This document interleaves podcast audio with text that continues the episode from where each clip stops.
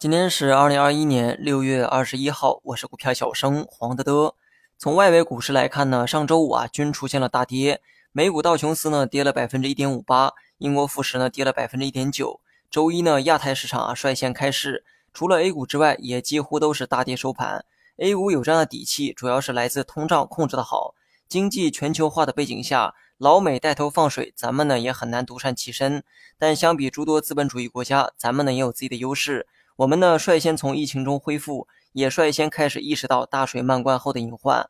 当老美还在放水印钞的时候，咱们呢已经开始收紧了出水口。A 股的整体涨幅呢，不如外围市场啊，也情有可原。毕竟水涨船才高。但好处是 A 股的安全边际也高。纵观全球，从长期角度来看，谁家的股市最安全？我想很多人都会说是 A 股。咱们的领导层呢非常谨慎哈，这注定行情好的时候。我们呢不会像人家那样涨得六亲不认，但一旦行情走坏，咱们呢也将表现出足够强的抗跌性。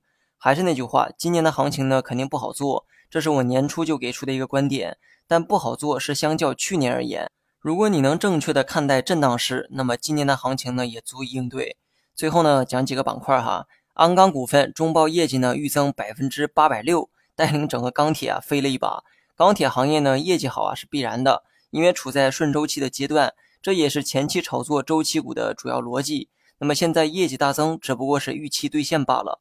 不过鞍钢的这个利润啊，确实是远超预期。至于其他个股是不是也有这样的表现啊，就不一定了。只能说等业绩披露。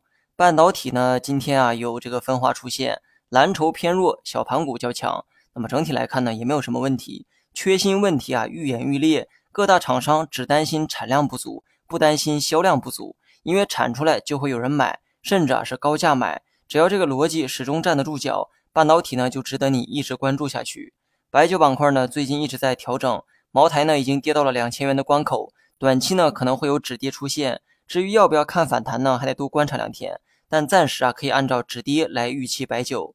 大盘呢今天小幅的收阳，没能击穿五日线，多少有点遗憾。短期呢可以预期反弹，但是程度上啊要适当降低标准。好了，以上全部内容，下期同一时间再见。